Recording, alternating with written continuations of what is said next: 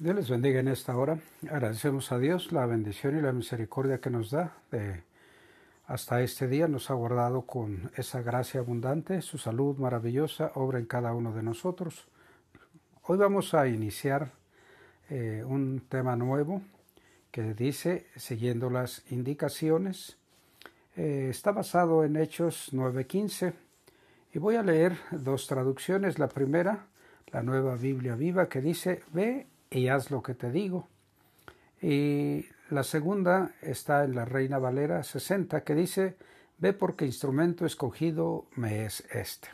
Oremos, Padre, te damos gracias en esta hora porque en tu Hijo Jesús nos das esta bendición maravillosa de poder acercarnos a ti. Lo hacemos en actitud de adoración y de gracias y pedimos que intervengas poderosamente, Señor, en este día. Tu palabra, Señor, llegue como esa frescura, Señor, esa agua maravillosa que penetre a nuestro ser y que pueda llegar, Señor, a la profundidad para que sea humedecida toda la tierra y que la semilla, Señor eterno, venga a dar ese fruto que se requiere en este tiempo. Dios, en tu Hijo Jesús te pedimos que nuestros oídos estén atentos, nuestros ojos espirituales sean abiertos y podamos mirar las maravillas que tú tienes para cada uno de nosotros. En el nombre de Jesús. Amén. Bien, te decía yo, estamos siguiendo las instrucciones, es nuestro tema, y hoy vamos a ver la importancia del primer paso basado en Josué capítulo 3. vamos a leer los versículos 1 al 5, que es nuestra introducción, aunque todo el capítulo 3 y todo el capítulo 4, tú puedes leer esta historia de la que nosotros vamos a mirar este día. Eh, quiero que tengas en tu mente estas preguntas. ¿Alguna vez te han pedido que hagas algo que nunca has hecho? ¿Cuál fue tu reacción? ¿Lo hiciste? ¿Cuáles fueron tus resultados? ¿Cómo, cómo fue tu actitud? ¿Qué, ¿Qué fue lo que tú estuviste pensando durante ese tiempo que eh, meditaste si lo hacías o no lo hacías? Recuerda, estamos hablando siguiendo las indicaciones y el tema de hoy es la importancia del primer paso. Leamos entonces nosotros en este momento las eh, instrucciones que tenemos en este día. Vamos a leer eh, los, eh, los, versículos 1 al 5 de la nueva Biblia viva que dice así. Temprano en la mañana del día siguiente, Josué y todo el pueblo de Israel salieron de Sitín y llegaron a las riberas del río Jordán donde acamparon durante varios días antes de cruzarlos. Al tercer día los oficiales recorrieron el campamento dando las instrucciones. Cuando vean que los sacerdotes llevan el cofre de Dios, síganlos. Ustedes jamás han estado en el otro lugar a donde van a entrar ahora, de modo que ellos los guiarán. Sin embargo, permanecerán 900 metros detrás de ellos, dejando esta distancia entre ustedes y el cofre. No se acerquen más de esto. Entonces Josué dijo al pueblo, Purifíquense, porque mañana el Señor hará maravillas. En la mañana Josué le dijo a los sacerdotes, Tomen el cofre y síguenos en el cruce del río. Y ellos emprendieron la marcha. El Señor le dijo a Josué, Hoy comenzaré a exaltarte para que todo Israel sepa que yo estoy contigo en la misma manera que estuve con Moisés. Muy bien, nosotros estamos mirando entonces eh, la importancia del primer paso. Josué había recibido una indicación, muy, eh, una promesa, pero a la vez una, una acción muy importante que Dios le, le encomendaba cuando él le dijo estas palabras. Que no se aparte nunca de tu boca este libro de la ley, medite en él de día y de noche y obedécelo al pie de la letra Solamente así tendrás éxito. Y el versículo 9 de este capítulo 1 dice, sí, esfuérzate y sé valiente, no temas ni desmayes, porque el Señor tu Dios estará contigo donde quiera que vayas. ¿Qué es lo que le dijo Dios a Josué? Voy a estar contigo donde quiera que tú vayas. ¿Qué es lo que Dios tenía en mente? Llevar a su pueblo a la tierra prometida. Solo que ahora ya no estaba Moisés con quien Dios trataba personalmente. Ahora era su ayudante el que estaba a la orden, Josué. Y Josué necesitaba eh, que Dios mostrara a todo el pueblo de Israel cómo eh, estaba con él, como había sido con Moisés. ¿Por qué? Pues porque era una situación muy difícil. Josué toda su vida que estuvo sirviendo a Dios, desde que conoció a Moisés, escuchaba de llegar a la tierra prometida, pero tal vez él no pensaba que iba a, a ser quien introdujera al pueblo. Era una tarea en la cual él nunca había pensado que iba a estar haciéndola. Y por eso te decía yo en un principio, alguien te ha pedido que hagas algo que nunca has hecho. ¿Sabes? Llegó el momento en que Josué tenía que ser esforzado y valiente.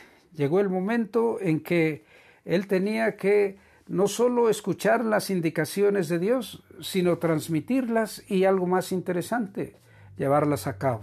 ¿Por qué? Porque eso es lo que trae la bendición de Dios, no solo escuchar las indicaciones, sino también obedecerlas y al pie de la letra. ¿Por qué? Pues porque si nosotros no lo hacemos de esa manera, pues tenemos nosotros muchas dificultades o problemas y en la Biblia podemos mirar todas estas situaciones. Yo quiero que tú te des cuenta de algo muy interesante, que Dios está queriendo mostrarle a su pueblo su amor y su misericordia.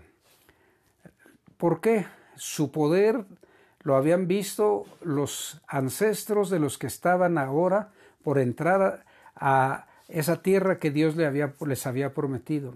Sus ancestros habían cruzado el Mar Rojo. Sus ancestros habían estado en mirando todas esas bendiciones que Dios tiene para ellos, pero algo muy serio, que ellos no creyeron a Dios, ellos no estuvieron en la actitud que Dios esperaba de ellos. ¿Qué sucede? Ellos fallecieron en el desierto porque no creyeron a Dios. Ahora ellos estaban en una acción diferente. Ellos estaban en una condición en la cual eh, tenían la oportunidad de darse cuenta de cómo ellos estaban listos para llegar a esa tierra que Dios había prometido a ellos. Cada uno de nosotros podemos darnos cuenta de cómo Dios está listo para obrar su misericordia y su bondad como Dios está listo para manifestar su misericordia y mostrarse a su pueblo. ¿Por qué?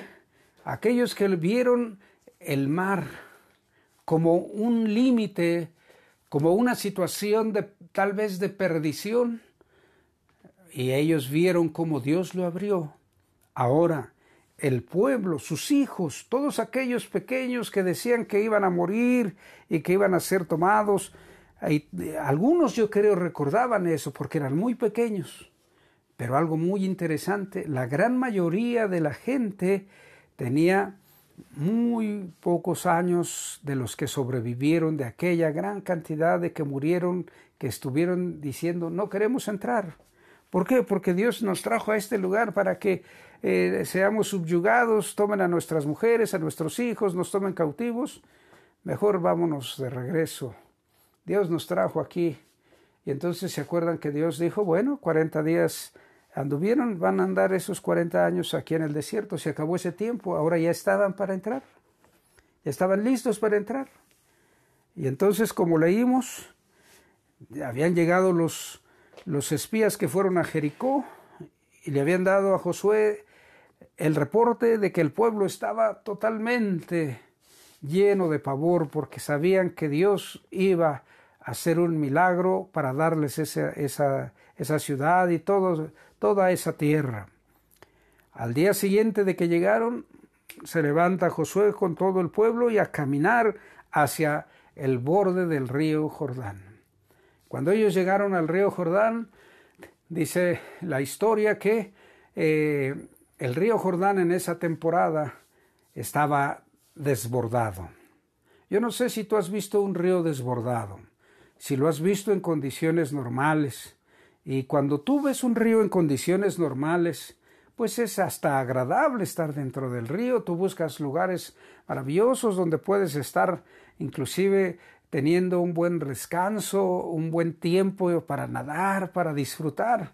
Pero cuando un río está desbordado, hay que estar lejos, hay que ponerse a resguardo porque pues no sabes qué puede hacer la corriente, te puede arrastrar y nunca más vuelves a estar en el lugar a donde estaba. Por eso yo me asombro mucho cuando dice que llegaron al borde del río, descansaron, dice ahí que tres días, tal vez, ¿por qué tres días? Bueno, pues se estaban preparando, yo creo.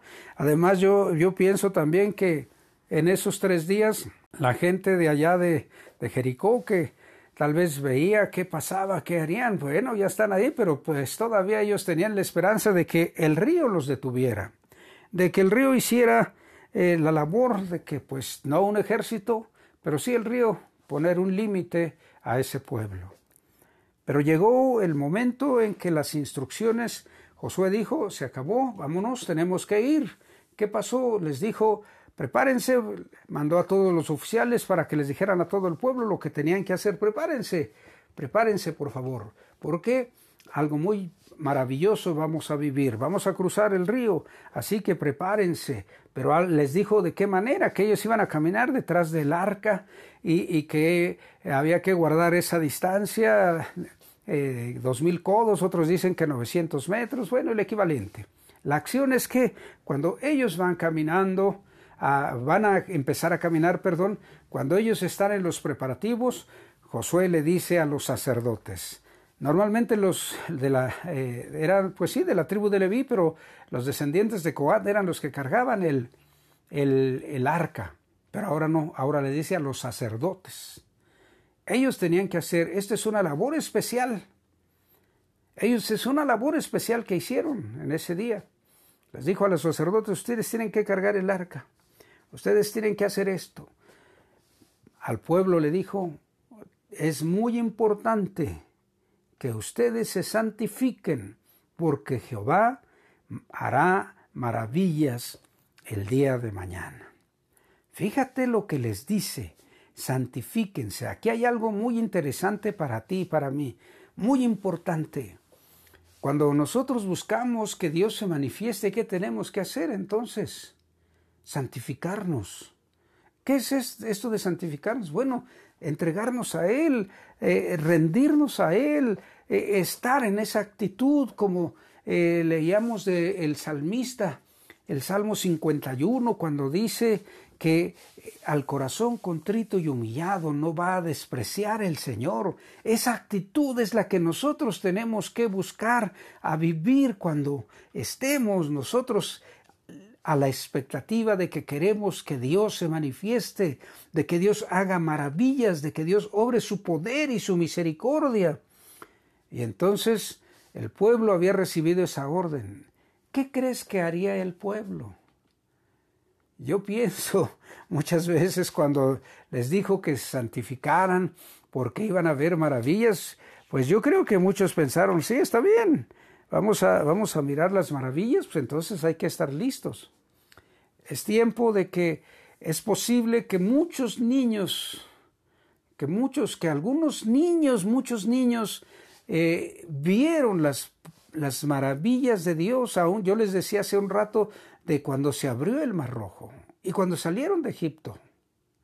Es posible que muchos de ellos recordaron, tal vez tendrían cinco o seis años, y ahora, ¿cuánto tendrían? Pues 50, 60 años. Y entonces ellos recordaban muchas cosas del poder de Dios, pero tal vez lo tenían como un recuerdo lejano. Ahora, cuando Josué les dice, Dios va a hacer maravillas, prepárense, estén listos en la manera adecuada, en la actitud que se requiere.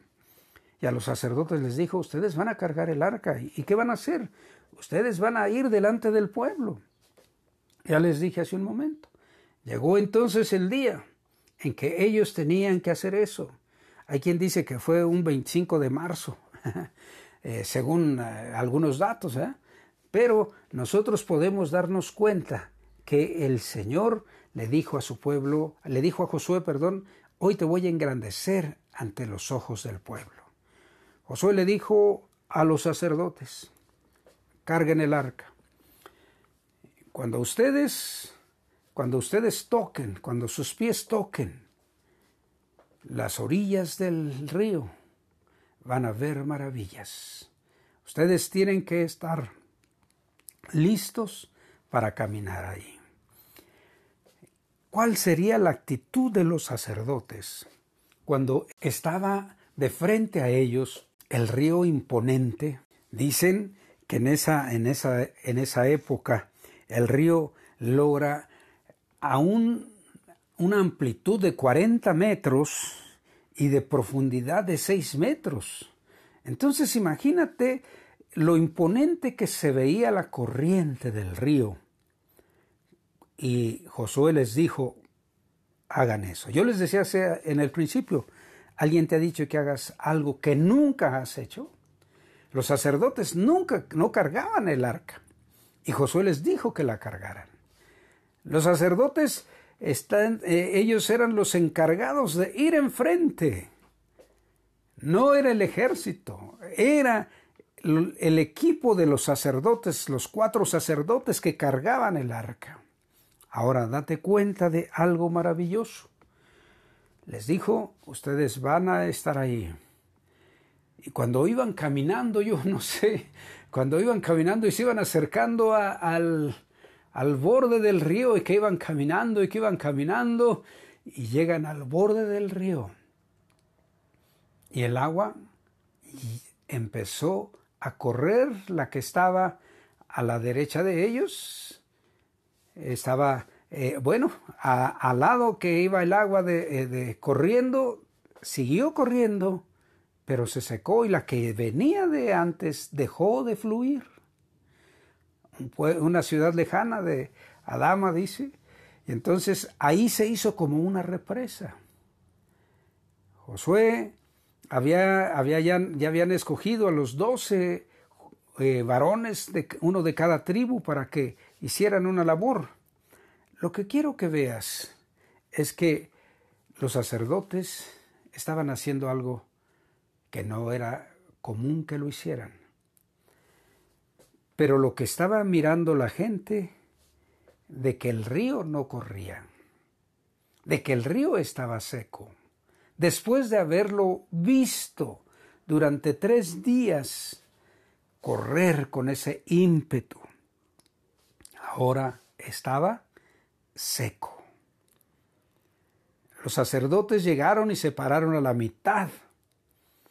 Y entonces corrieron los doce que habían sido escogidos para coger piedras y llevarlas del otro lado.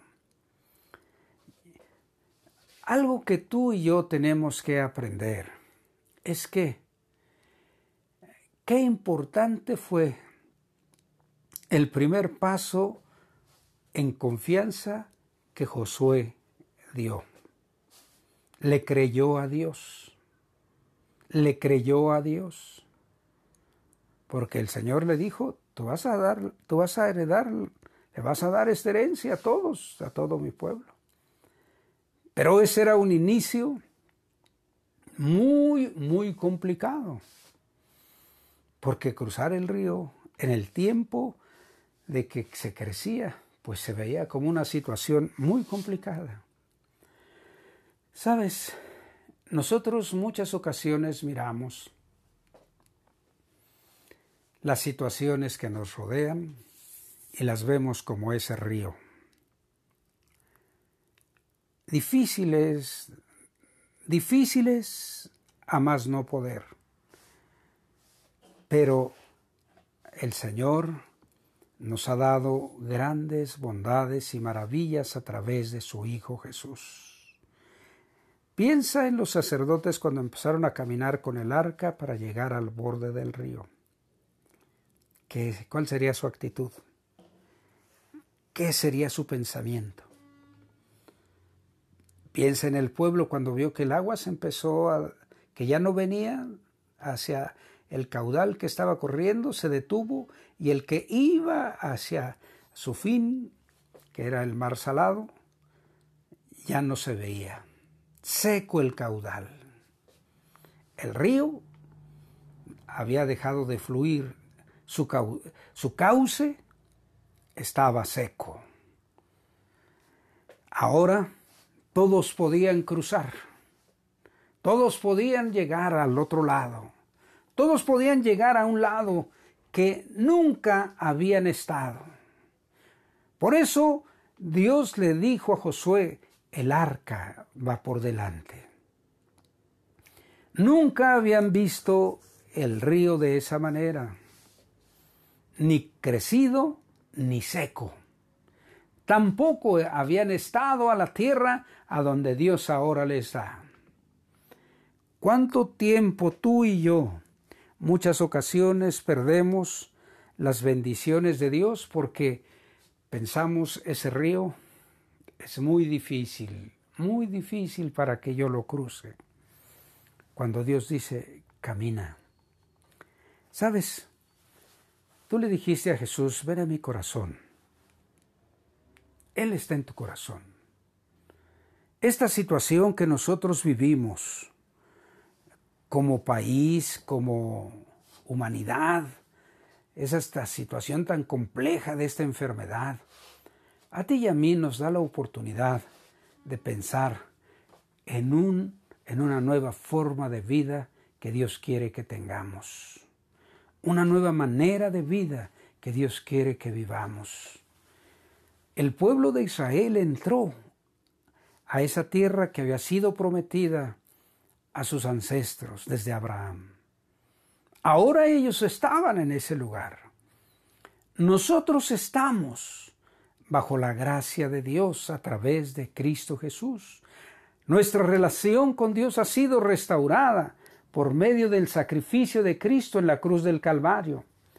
Tú y yo tenemos el privilegio de confiar, de esperar en Dios, de recibir las bendiciones de Dios. Hemos visto muchas maravillas, pero ahora es tiempo de algo nuevo, diferente.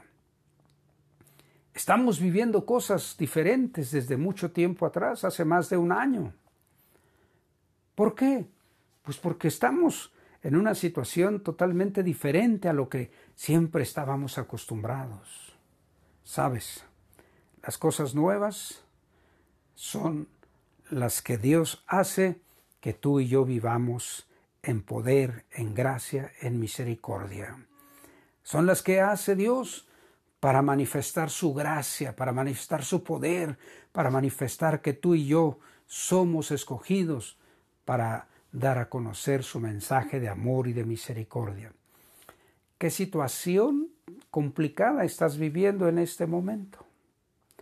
¿Qué situación tan difícil vives en este momento? Es tiempo entonces de que te santifiques. ¿Qué situación tan complicada estás viviendo? Es tiempo de que te santifiques. Es tiempo de que nos santifiquemos, de que nos rindamos a Dios, de que estemos nosotros a esa expectativa de amor, de gracia, de poder que solo Cristo puede realizar. Es tiempo. Tú puedes darte cuenta. ¿Cómo? cuando Cristo vino, utilizó a hombres que no tenían mucho conocimiento. Tú puedes darte cuenta que no tenían eh, una gran preparación. No tenían preparación eh, eh, escolar, pero tampoco tenían mucha preparación en la palabra de Dios, en la ley. Pero Jesús los escogió. Y Jesús les enseñó la manera en cómo ellos tenían que manifestar el amor, el poder y la gracia de Dios. Cuando tú veniste a Jesús, ya eres de los escogidos de Él. Jesús los instruyó. Ahora tú y yo estamos instruidos por su palabra. Cuando Jesús se fue, después de que Él hizo su sacrificio en la cruz del Calvario, después de que vivió que fue crucificado, y después de que Él fue sepultado y resucitó y estuvo con los discípulos y se fue a los cielos donde está intercediendo por ti y por mí. Antes de irse, Él dijo estas palabras, que nosotros somos sus discípulos y nos dice, id y haced discípulos. Tal vez es algo que tú y yo no hacemos frecuentemente. Date cuenta de el tipo de persona que Dios escogió. Dice el apóstol Pablo que escogió lo vil y menospreciado del mundo. ¿Para qué? Para avergonzar a lo sabio, a lo fuerte, a lo entendido. Escogió a los pobres para avergonzar a los ricos. Tú y yo somos esos hombres y mujeres. Tú y yo somos esas personas que es tiempo de que echemos mano de las promesas que Dios nos ha hecho. Esta historia que nosotros leemos de Josué, él echó mano de la promesa de Dios. Esfuérzate, sé valiente. Eso es para ti, para mí. Pero cuando nosotros pensamos de esforzarnos, ser valientes, a lo mejor es una situación, eh, no nos imaginamos esta situación que ellos vivieron. Cruzar el río, entrar a la guerra, ver, conquistar todo aquello que nunca habían visto. Por eso Dios iba delante de ellos. Ahora, el Señor dijo que nosotros tenemos la guianza de su Espíritu, tenemos al Consolador para que Él nos guíe a toda verdad, para que Él nos haga conocer todo lo que requiere. El Señor Jesús ya nos dio a conocer que es nuestro amigo, y que quiere que compartamos con toda la gente. Es tiempo de conquistar la tierra que está en derredor de ti con el mensaje de Cristo Jesús. Josué y el pueblo de Israel empezaron a, mirando esa proeza, atravesando el río Jordán en seco. Nosotros tenemos la proeza de que Cristo está en nuestro corazón. Nosotros tenemos la gracia de vivir con Cristo en nuestro corazón. Es tiempo entonces, ellos se fueron a la conquista. Nosotros entonces ahora, con el poder del Espíritu Santo, con su guianza, con Cristo en nuestro corazón, es tiempo de ir a esa nueva victoria. Es una nueva forma de vida la que estamos. Es una nueva normalidad, le llaman. Entonces, es tiempo de que en esa forma nueva de vida tú y yo seamos esforzados y valientes, que tú y yo seamos como esos sacerdotes que llegan hasta el borde del río y cuando su planta toca el agua, se empieza a manifestar los prodigios de Dios. Recuerda, Dios quiere usarte. El, este, recuerda, el tema general está basado en ve porque instrumento escogido me es este, en la versión 60. Y en la nueva Biblia viva dice, ve y haz lo que te digo. Uh, ¿A quién le dijo el Señor esas palabras? Aquel Ananías temeroso de Dios, que guardaba la ley y que vivía todo, porque tenía que ir a enfrentar a Pablo. ¿A quién tienes tú que enfrentar ahora? Es tiempo de vivir esa nueva normalidad en poder, en gracia, en una forma diferente, con el poder de Dios en tu vida. Te invito a que te santifiques, te invito a que tú permitas que Dios intervenga en tu corazón y haga la diferencia. Bueno, en este día te invito a ti que escuches la palabra, esta palabra de Dios por primera ocasión, que te invita a ser esforzado y valiente. Me acuerdo de como dice en, en la nueva, en la, perdón, en la versión 909 de la Biblia, en la traducción de Reina Valera 909, que dice que el reino de los cielos se hace fuerza y solo los valientes lo arrebatan. Bueno, es tiempo de arrebatar el reino de los cielos. Te invito a que hagas ese arreglo de amistad con Jesús y que tú le digas, Jesús, aquí estoy, quiero vivir esa gracia abundante. Perdóname, discúlpame porque no te he invitado a mi corazón antes, pero ven, límpialo, transfórmame y haz las cosas que tú quieres que yo viva de hoy en adelante. Y para ti y para mí, pues es tiempo de que nosotros este mensaje de paz, de gracia, de misericordia, lo demos a conocer día a día. Recuerda, no sabemos no sabemos cuánto tiempo Dios nos va a estar dando la oportunidad de la existencia. Si hoy es el último día, que sea este día de victoria, diciéndole a, la, a una alma que Cristo es su redentor. Hazlo con ese poder y esa gracia que Cristo vino a darte para que tú lo vivas. Oremos. Amado Señor, te damos gracias por esta oportunidad que tú nos das de poder meditar en tu palabra. Rogamos que ella sea, Señor, de bendición para cada uno de nosotros, que clarifiques nuestro corazón, nuestra mente, que bendigas a esas personas que están haciendo su arreglo contigo. Interven, Señor, en su vida. Interven, Padre Celestial, transformando las condiciones que ellos viven. Tu gracia y tu misericordia haga la diferencia, Señor, en ellos. Te ruego, Padre Celestial, que los tomes a tu especial cuidado y los hagas crecer en tu amor. Aquellos que te conocemos de tiempo atrás, Señor, con ese denuedo, con ese valor, con esa intrepidez, enséñanos a vivir en esa tierra que nunca hemos vivido, de poder, de gracia, de misericordia, donde tú eres el Rey de Reyes y Señor de Señores, en ese reino que sólo los valientes lo arrebatan. Así, Señor, anhelamos manifestar tu mensaje de amor, de poder, de gracia y de misericordia. Eterno Dios, en tus manos pongo todas las cosas, en ese nombre que se dobla toda rodilla. Amén. Bueno, gracias a Dios por este tiempo. Te invito a que recibas la bendición que Dios tiene para ti. Yahvé te bendiga y te guarde, Yahvé haga resplandecer su rostro sobre ti y tenga de ti misericordia, Yahvé al sobre ti su rostro y ponga en ti paz. Dios te bendiga y hasta la próxima.